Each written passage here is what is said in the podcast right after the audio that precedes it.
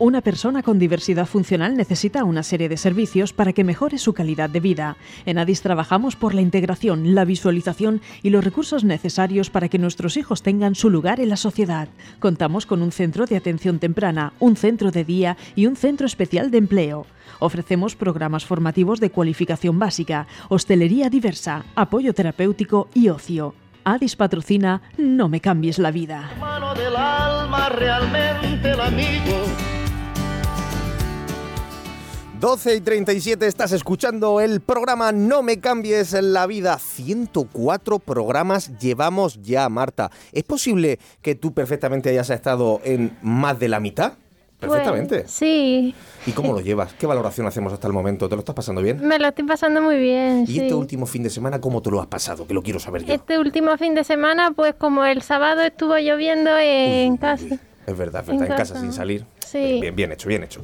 Bueno, bueno, saludamos también a Adrián. ¿Qué tal, tío? ¿Cómo estás? Bien, genial, de maravilla. Este fin de has hecho algo interesante también. Con la lluvia hemos estado en casa Bueno, viendo fui con mi madre a ayudarle a hacer la compra el sábado por Ah, la tarde. Muy bien, muy bien, ayudando en casa, lo que hay que hacer. Perfecto. Paula, ¿cómo estamos? ¿Cuánto tiempo sin verte? Sí, muy bien. Muy bien, ¿con ganas? ¿Preparada para el programazo que tenemos hoy preparado? Preparada. Venga, vamos al lío. Y no me puedo saltar también, mira, acabo de decir eso, llevamos 104 programas y otra persona de las que perfectamente eh, a Marta le he dicho que llevará más de la mitad, pero es que yo creo que Samantha ha estado en tres cuartas partes de No me cambien la vida, de su historia. Samantha, ¿cómo estamos? Ahí está, a ver. uy, Pues ahora. eh, estamos muy bien. Perfecto. Muy bien. Eh, preparada, lista para el programa, ¿verdad? Sí. Oye, oye, eh, espero que para el final tengas un chiste preparado. Generalmente, mm, hoy me la voy a jugar, porque normalmente siempre te pido que antes me cuentes el chiste para ver si pasa el filtro de gracia. No, ya no digo la censura, sino la gracia, que sea gracioso para poderlo contar. Y hoy no me lo has contado, me la voy a jugar. Solo dime si el chiste es bueno o malo. Es un chiste gracioso. ¿Es gracioso? Venga, me voy a fiar, me voy a fiar hoy de ti. Bueno, antes comentaros que, como siempre, tenemos un número WhatsApp a través del cual pues, nos podéis mandar eh, mensajes que, o preguntas que leeremos en riguroso directo. Es el 722-176605. También comentaros que Adis tiene una tienda online donde poder comprar todos los productos elaborados artesanalmente por nuestras chicas y chicos del Centro Especial de Empleo. Tenéis centros de mesa, tenéis maceteros, tenéis jabones artesanales. ¿Cómo podéis conseguirlos? Pues entrando en adisvegabaja.org. Este programa está patrocinado por Barbería El Tito, una barbería familiar de confianza que ha pasado de generación en generación desde el año 1924. Ahora la regenta Raúl, un joven emprendedor que continúa con el proyecto de sus antepasados. En Barbería El Tito encontrarás un servicio de calidad en buenas manos. Puedes reservar tu cita en el teléfono 657 49 37 61. Barbería El Tito. El Tito les encontrarás en Plaza Juan Carlos I en San Miguel de Salinas. Y ahora ya sí que sí, vamos a saludar, como siempre, primer lunes del mes y tenemos a nuestro abogado de cabecera, don Francisco Javier Fernández. ¿Qué tal? ¿Cómo estamos? Pues muy bien, aunque sea lunes, con, con fuerza y con ganas de empezar la semana. Muy bien, muy bien. Oye, pues vamos ya directamente a, a preguntarte pues todas las dudas que tenemos ahora mismo que nos rondan la mente respecto al derecho. Y Marta creo que ya tiene por ahí preparada alguna pregunta, ¿verdad? Sí. Venga, pues lanzamos. ¿Qué son las comisiones bancarias abusivas? Bien, las comisiones bancarias, el primer lugar, son eh, aquellas comisiones que cobran los bancos por un servicio que te prestan. Abusivas, ¿cuándo se consideran abusivas? Eh, cuando no respetan la- los límites establecidos legalmente o cuando eh, te la cobran sin prestar ningún servicio. El ejemplo más típico es cuando se, vamos, no puedes pagar, la persona no puede pagar el recibo a fecha de vencimiento y el mismo día de la devolución del recibo le cobran una comisión que se llama por recibo impagado, reclamación de recibo impagado. Pues bien, como no te han reclamado nada, ese- esa comisión se considera abusiva y tienes derecho a, a- a reclamarla. Vamos con otra pregunta, otra cuestión que nos ronda por la mente, Marta. ¿Qué es una tarjeta de crédito revolving? Pues una desgracia. Vamos a ver, eh, la tarjeta de crédito revolving, el- para empezar, el definir que es un crédito que te dan cuando te entregan una tarjeta de crédito. Eh, o dicho de otra forma, es un crédito formalizado a través de la tarjeta que te da el banco. El revolving es una fórmula eh, que establece la, la- la forma de devolución del crédito eh, que junto al elevado el, tipo de interés que te establece el banco, que suele ser más de un 20%, hace que ese crédito tenga la sensación de que nunca termines de devolverlo, ¿vale? Eh, es más, muchas veces, eh, por ejemplo, de un crédito de, de, de, mil- de 5.000 euros puede ser que termines pagando 10.000 euros y durante más de, de, de 10 años. Digo, por un- una, una cantidad pequeñica, pequeñita, estás mucho tiempo devolviendo y, y es más, muchas veces el interés que ese mes no puedes devolver porque se ha establecido una cuota fija genera intereses, con lo cual también es, es, es abusivo. Es poco interesante. ¿Eh? Es poco da, Era un chiste muy malo que se me ocurrió ahora. Interesante. Exacto, bueno, da igual. Corramos un estúpido velo. Marta, siguiente pregunta. ¿Qué puedo hacer si tengo una tarjeta revolving y me están cobrando intereses abusivos? Bueno, pues lo primero que tienes que hacer es llamar a Valente Abogados. En a Valente Abogados te, lo primero que te, haremos será darte una, una cita, eh, te haremos un, estudio de abusividad y transparencia con la, con la documentación que nos puedas traer. Si no tienes documentación, porque muchas veces el- ese contrato de tarjeta de crédito revolving se formaliza por teléfono, se formaliza en un centro comercial eh, y no tienes documentación, pues se solicitará el- la documentación oportuna para hacer el, estudio de, abusividad y transparencia. Y una vez que veamos que, pues bueno, que eh, hay abusividad y falta de transparencia, pues haremos una reclamación extrajudicial para que se declaren nulos y se devuelvan aquellos intereses que se hayan podido pagar de más y si no, pues iremos a, la- a los juzgados. Eh, indicar que bueno que todo esto, eh, lo que es el estudio de viabilidad y abusividad y transparencia, es gratuito. Vamos con otra pregunta, Marta. ¿Qué es la mala praxis? Bien, la mala praxis es aquella actuación profesional que no sigue las reglas de su profesión para una determinada actuación. Eh, un ejemplo eh, cotidiano es el- en el ámbito sanitario, aquellas operaciones que tienen un protocolo y por parte de los sanitarios intervenientes pues eh, no siguen esas normas del protocolo para una determinada operación. Vale, oh, mira, te voy a leer una pregunta que nos acaba de llegar ahora mismo a través del, del WhatsApp. Dice, buenas tardes a todos, qué gusto poder escucharos chicos y chicas. Pues mira, me ha venido genial el que hoy esté Javier. Javier, una consulta, estoy muy cabreado, estoy de reforma en casa, más de cuatro semanas ya. Resulta que los obreros me dijeron que tardarían dos semanas y que la obra tendría un coste de mil euros, con presupuesto incluido. Ahora me dicen que no me terminan el trabajo si no les doy los 500 euros de más que me piden. ¿Qué puedo hacer? ¿Pueden pararme la obra aún después de darle el presupuesto y darle ese visto bueno? Bien, vamos a ver. Lo que están haciendo los, los, eh, los operarios, ¿vale? Eh, parece más un chantaje, una coacción, ¿vale? Que lo que es eh, la prestación de un servicio de obra, ¿vale? Eh, cuando, cuando una persona eh, contrata lo que es la, ejecución de una obra, pues lo que le tienen que hacer es ese presupuesto y no pueden salirse de ese presupuesto. Por tanto, en un principio no pueden paralizar la obra y si se lo paralizan hasta que se le dé el dinero, entiendo que se le estarían bueno, pu- puede ser que estén incurriendo en, en un posible delito de coacciones. Ujú, Bueno, pues esperamos haber resuelto esta duda que tenía uno de nuestros oyentes. Marta, seguimos con otra pregunta más. ¿Qué puedo hacer si, me ha, si ha habido mala praxis médica? Vale, el- tenemos que ir caso por caso. Eh, lo primero que tenemos que ver si ha habido mala praxis médica es ver si hay una existencia de un daño, porque puede ser que haya habido mala praxis médica, pero que no haya producido ningún daño. Si ha habido eh, eh, daño a través de esa mala praxis, lo, siguiente es ver que ese daño es consecuencia de la actuación médica, lo que es el nexo de causalidad. En tercer lugar, que esa actuación médica se ha llevado a, ca- a cabo, pues eso, sin cumplir la praxis de la intervención profesional indicada. Y en cuarto lugar, eh, valorar económicamente el daño producido. Eh, en estos casos es, in- vamos, es súper necesario ¿vale? Eh, tener un informe médico en el que haga toda esta valoración. El daño, eh, que la consecuencia del daño es la actuación médica, eh, el que ha habido mala praxis y luego pues, hacer una valoración económica. Bueno, pues cambiamos ahora mismo de colaborador. Adrián, lanzamos ya preguntas que tenemos por ahí preparadas. De acuerdo. Vamos allá. La primera. Muchas personas que no residen en España tienen inmuebles en nuestro país. ¿Deben presentar IRPF por este motivo? Vale, el impuesto de renta de personas físicas no lo tienen que presentar. Tiene un impuesto eh, particular para ello, que se llama el impuesto de renta de no residentes. El- y sí, tienen- sí que tienen que declarar lo que es la renta como persona física.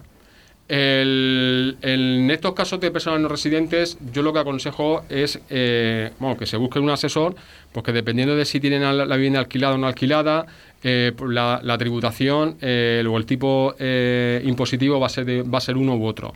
Y es muy aconsejable por, los cambios legislativos que están habiendo actualmente con todo el tema de la crisis económica, que, que tenga un asesor a mano para que, para que le vaya ah, diciendo cómo tiene que hacer la declaración. Vamos con otra pregunta, Adrián. ¿Qué podemos hacer cuando se nos niega que un medicamento que necesita un familiar por sufrir una enfermedad rara sea costeado por la seguridad social? Bueno, lo primero que tenemos que hacer es que esa negativa nos la den por escrito. ¿Para qué? Porque para así poderla recurrir, ¿vale? Nosotros podemos exigir de la justicia eh, el que nos den un tratamiento, sobre todo si ese tratamiento, aunque sea una enfermedad rara, eh, se ha probado que es eficaz. De hecho, em, eh, si se ha demostrado que es eficaz en otras comunidades autónomas, se está prestando ese mismo medicamento eh, a pacientes eh, de, la misma enfermedad, el- se le está dando la razón. De hecho, a- aquí en Murcia, en el Tribunal Superior de Justicia de Murcia, a una persona se, le, negó la medicación por, por una enfermedad, se llama alfa monodosis, una enfermedad extremadamente rara causada por una mutación de un gen que provoca un mal funcionamiento de las células eh, eh, y que solo se da en uno de cada medio millón de nacimientos y el Tribunal Superior de Justicia de Murcia eh, le dio la razón y al final pues sí que le dan eh, la medicación. Vamos con otra pregunta más. ¿Qué es la ley Raider? Vale, lo- la ley Rider es una ley que afecta a los Riders. ¿Qué son los Riders? Los repartidores de comida a domicilio eh, que trabajan para... Uy, eh, no sabía yo que se le conocía con este nombre, fíjate. Los Riders. Los Riders. Son los repartidores de Todos los días domicilio algo. De Globo, el, el, por de estas franquicias que hay. El, Sí, sí, sí, el sí. Yasid, el- pues son, son Riders, ¿vale? Eh, la ley Rider lo que viene a regular es la contratación de dichas personas, ¿vale? Con, esas empresas. El, Tribunal Superior, el, per- perdón, el Tribunal Supremo no hace mucho eh, dictaminó que eso, porque los riders vienen a ser como autónomos, ¿vale? Y dijo que eran falsos autónomos, que en realidad son trabajadores por cuenta ajena. eh, que se mueven con in- instrucciones de las empresas, con medios de las empresas, con plataformas de las empresas, y eso dio lugar a la creación de la ley Rider, que será de aplicación, vamos, que viene a presumir que todos los repartidores, todos los riders, ¿vale? son eh, supuestos, supuestamente trabajadores por cuenta ajena. Muy bien, vamos con otra pregunta más. ¿A quiénes afecta? Bueno, hay A los más. Riders. A los Riders, ya ha quedado un poco contestada. Vamos con la siguiente pregunta, Adrián. ¿Qué podemos hacer si aceptamos una herencia y descubrimos una deuda mayor que el valor recibido? Salir corriendo. Bueno, si nosotros cuando vayamos a recibir una herencia ya sabemos que la deuda es mayor que los derechos y beneficios, eh, lo que se tiene que hacer es rechazar la, la herencia. Si no sabemos, ¿vale? Lo que sí que siempre es cauto, eh, es aconsejable que uno acepte la herencia a, a título de beneficio de inventario. Es una fórmula jurídica que se utiliza para que en el momento que surjan deudas de la herencia, que tú no tengas que hacer frente a más deuda de lo que activo recibas. No sé si me he explicado. Sí, sí, sí, sí. Sí. decir, si tú recibes, dices, pues mira, pues tiene en la cuenta 100.000 euros. Dices, pues, pues mira, pues acepto la herencia. Pero pues, a lo mejor puede tener deudas por 200.000 euros, ¿vale? Claro. Tú solamente harías frente a, las, a esos 200.000 euros de deuda por el importe de 100.000, ¿vale? Nunca vas a Que hacer te quedas frente- como estás, vamos. que te queda a cero. Madre mía, madre mía. Bueno, Pero es mejor incluso- quedarte a cero que no a menos 100.000. Exacto, también, también es verdad, también es verdad. Vamos con, con otra pregunta. Cambiamos ahora mismo de colaboradora. Paula, adelante. ¿Qué podemos hacer si se incumplen el requiem de vista con los hijos? Bien, el- como siempre digo en materia de familia, eh, hay que ir caso por caso, hay que tratar eh, supuesto por supuesto. En segundo lugar, el- en caso de incumplimientos hay que valorar qué tipo de incumplimiento qué tipo de incumplimientos son y cuántas veces se van produciendo, es decir, eh, eh, si son reiterativos en el tiempo. Si vemos que el incumplimiento es grave, perjudicial para los intereses del menor, yendo en contra de lo establecido en la sentencia en el que se establecen la- las medidas y encima son reiterados en el tiempo, lo que se puede presentar es una demanda de ejecución interesando del juzgado, solicitando al juzgado que se, que se, que se cumpla los términos de la propia sentencia. Vamos con otra pregunta más. Está muy interesante. ¿Qué podemos hacer si ahora os comunican que hemos cobrado de forma errónea el ERTE y que tienes que devolver el dinero cuando tú avisaste al CEPE con las citas telefónicas que habías sido despedido por la empresa en pleno ERTE y la persona te atiende, te dice que es correcto tu ERTE y que de proceder lo harían contra la empresa? Uf, polémica, polémica aquí ahora mismo. Bueno, vamos a ver, aquí lo que hay una aquí lo que hay es una contradicción. Es decir, por una parte recibes lo que es una resolución por escrito en el que te dice que tienes que devolver el dinero que has recibido por, por el concepto del ERTE y por otra parte te, te atiende una persona por teléfono ¿vale? Eh, en el que te dice que bueno que está todo correcto y que irán contra la empresa. Yo lo que considero es que esa persona que te atiende por teléfono o le grabe la conversación o que te lo diga por escrito, ¿vale? Claro. ¿Para qué? Para poder recurrir. Y en cualquier caso, eh, me diga una cosa u otra, si yo lo he hecho correcto, hay lo, que, lo que hay que hacer es recurrir a Claro. la solución en la, en la que te piden la devolución del dinero. Vamos con otra pregunta, Paula. ¿Podemos presentar recursos en los centros escolares contra la imposición del valenciano? Sí, sí, se puede presentar recurso. Habría que ver en qué zona nos encontramos, porque no es lo mismo encontrarnos el- no es lo mismo encontrarnos en zonas vale- valenciano parlantes que castellano parlantes, ¿vale? En cualquier caso, el- en, este, en este tramo del curso se están, se están aprobando los planes lingüísticos del centro el- y se están, se están aprobando es, eh, faltando unos requisitos, que es la intervención eh, de toda la comunidad escolar, entre ellos el colectivo de padres y madres. Y eso en virtud del artículo 16 de la Ley 4 eh, barra de 2018 de pluri- plur- plurilingüismo. Yo entiendo que esa aprobación del plan lingüístico del centro sin la intervención de los padres ¿vale? Eh, tiene un vicio de, de nulidad eh, porque no se debe de, de aprobar sin, sin, sin, ese, sin esa participación de, de- de dicho colectivo. Eh, ese- esa, esa participación que achacan a- a- al estado de pandemia. Y, y en- y entiendo perfectamente que si en el estado de pandemia pues hay otros métodos, otros medios de participación que, que- que no se han respetado. Cambiamos de colaboradora. Eh, Samantha, tenemos por ahí alguna pregunta preparada, ¿verdad? Sí. Venga, vamos ya, lanzamos. El día uno fue tu cumpleaños. ¿Qué deseo pedís eh, cuando sopeas ellas bellas? Pues estás con mi familia y seguir igual de bien. Eh, y pasármelo como lo pasaste el fin de semana, que me dio mi mujer una sorpresa, me llevó el fin de semana a la, a la costa y, y familia, relax y deporte. Qué bueno, qué bueno. Oye, felicidades, por cierto. Muchas gracias. Y vamos con otra última pregunta, Samantha. Nosotros en el mes de julio seguimos haciendo el programa de radio. ¿Tú vas a coger vacaciones o vas a estar al pie del cañón como nosotros haciendo tu programa? Yo estaré aquí al pie del cañón haciendo el programa. ¿Cómo voy a dejar aquí sin, sin el asesoramiento jurídico al mes? Que sí, que sí. Perfecto, perfecto. Oye, nos han llegado más preguntas a través del WhatsApp, pero vamos a tener que ir cortando. Esta te la, te la voy a lanzar, la voy a decir aquí en directo y luego la contestamos en, en redes sociales si te parece. Dice, nos ha llegado un- una oyente que dice, si un empleado coge la baja en vacaciones, ¿tendrá derecho a disfrutar de estas en un momento posterior? Bueno, pues esta, si te parece, la contestamos a través de las Sí. redes sociales, que la verdad que es bastante interesante ahora que se acerca esta época veraniega. Y nosotros lo vamos a dejar aquí, no sin antes despedirnos, como decíamos al principio, con un chiste de Samantha. Samantha, adelante, vamos. ¿Cuál es el queso favorito de Sherlock Holmes en la cena de Navidad? El elemental, mi querido Watson. vale, era bueno, era bueno. Lo me lo has prometido y así ha sido. Muchísimas gracias, Samantha. Muchísimas gracias a todos. Francisco Javier, también muchísimas gracias. Un placer vosotros, tenerte aquí. a vosotros. Y nosotros volvemos la próxima semana con un programa de naturaleza. Hablaremos del libro que ha escrito un vecino de Benejúzar, Manuel Salas, sobre la sierra. Así que nada, os esperamos aquí el próximo lunes, como siempre, a las 12 y 35. No me cambies la vida. ¡Adiós! Adiós. Día nuevo volveremos a soñar. Así que corre, buena